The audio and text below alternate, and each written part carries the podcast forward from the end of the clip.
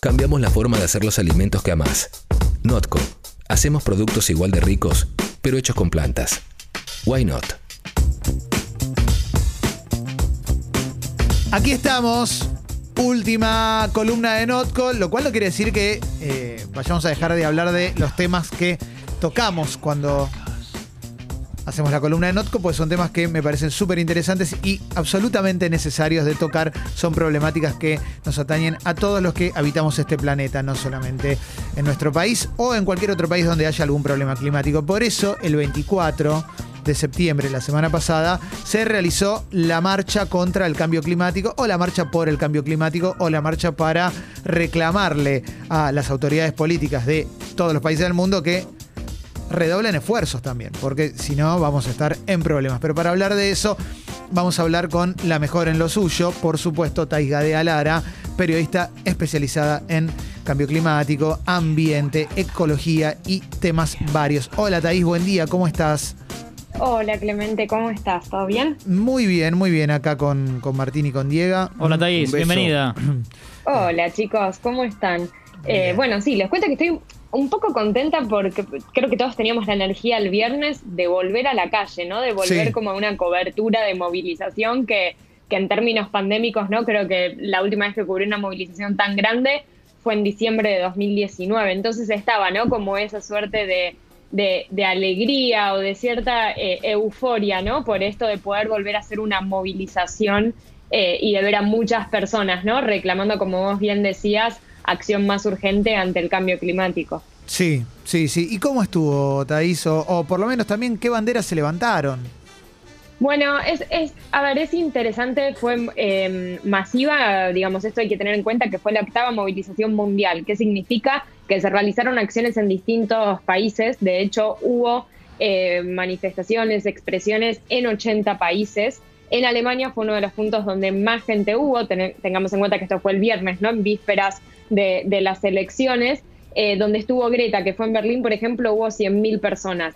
Y acá en Buenos Aires, que no fue el único lugar eh, del país porque hubo expresiones en otras provincias, pero en el caso de Buenos Aires, que podríamos decir que fue la manifestación de Argentina, eh, la central, hubo 30.000 participantes y te diría que los reclamos se podrían concentrar en tres, ¿no? Que tenían la mayoría de las organizaciones de la sociedad civil y sobre todo las, las juveniles, que es que se avance en una ley de humedales que corre riesgo ¿no? de quedar totalmente cajoneada si no se vuelve, ¿no? si no se avanza en su tratamiento en el Congreso. Únicamente pasó la aprobación en la Comisión de Recursos Naturales de Diputados eh, y es necesario ¿no? que avance. Esto fue el reclamo de la sociedad civil, obviamente para la protección de estos ecosistemas eh, fundamentales. En segundo lugar, que se avance en una total implementación del Acuerdo de Escazú. ¿Y esto por qué es? Porque si bien Argentina firmó y ratificó el acuerdo de Escazú, hay otros países de la región que no lo hicieron. Y el acuerdo de Escazú es muy importante, nosotros lo hemos hablado acá en el programa, pero para el acceso a la información, para la justicia ambiental, es una herramienta fundamental para la ciudadanía. Pero, pero para, te freno ahí, te freno ahí con el acuerdo de Escazú. ¿Qué, es lo que se necesita para que se pueda implementar de una vez por todas, para que, para que se pueda acceder a la información, como bien acabas de decir?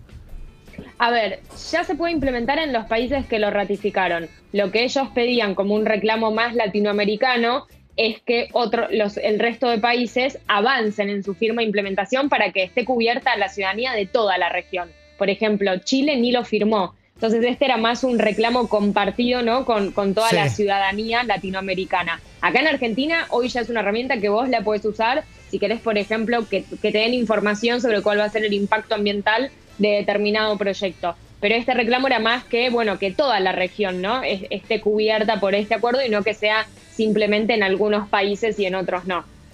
Ok, ok, perfecto, perfecto. Ahí entiendo un poquito mejor. Eh, ¿Y qué más? ¿Qué más? Y el, y el tercero, que no, que no es menos importante, eh, que se avance, esto sí, en Argentina, en un plan de acción y de financiamiento para la adaptación al cambio climático. Viste que yo te vengo hablando de esto, de que cuando hablamos de acción climática no es únicamente eh, reducir emisiones, es también adaptarnos a los efectos ya presentes del cambio climático. Entonces acá el reclamo también estuvo puesto en que se avance en políticas de este tipo y que se le dé financiamiento a políticas de este tipo. Así que eso te diría que fueron como los reclamos de la sociedad civil.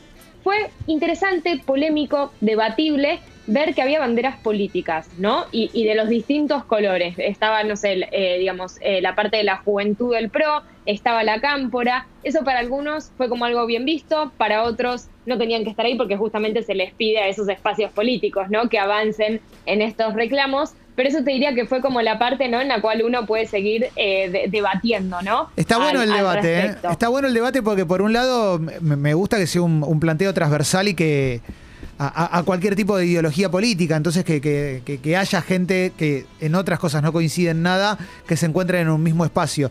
Y también entiendo la de eh, estás pidiendo, pero, pero quienes te representan no hacen nada, ¿no? Claro, ahí está el punto, ¿no? Porque si vos decís, bueno, eran las expresiones, eh, las partes juveniles, ¿no? De estos espacios políticos, genial. Ahora, al mismo tiempo, eh, y esto te lo digo más yo desde mi mirada, ¿no? Ojo con poner la crisis climática como el enemigo fantasma eh, frente al cual todos nos movilizamos.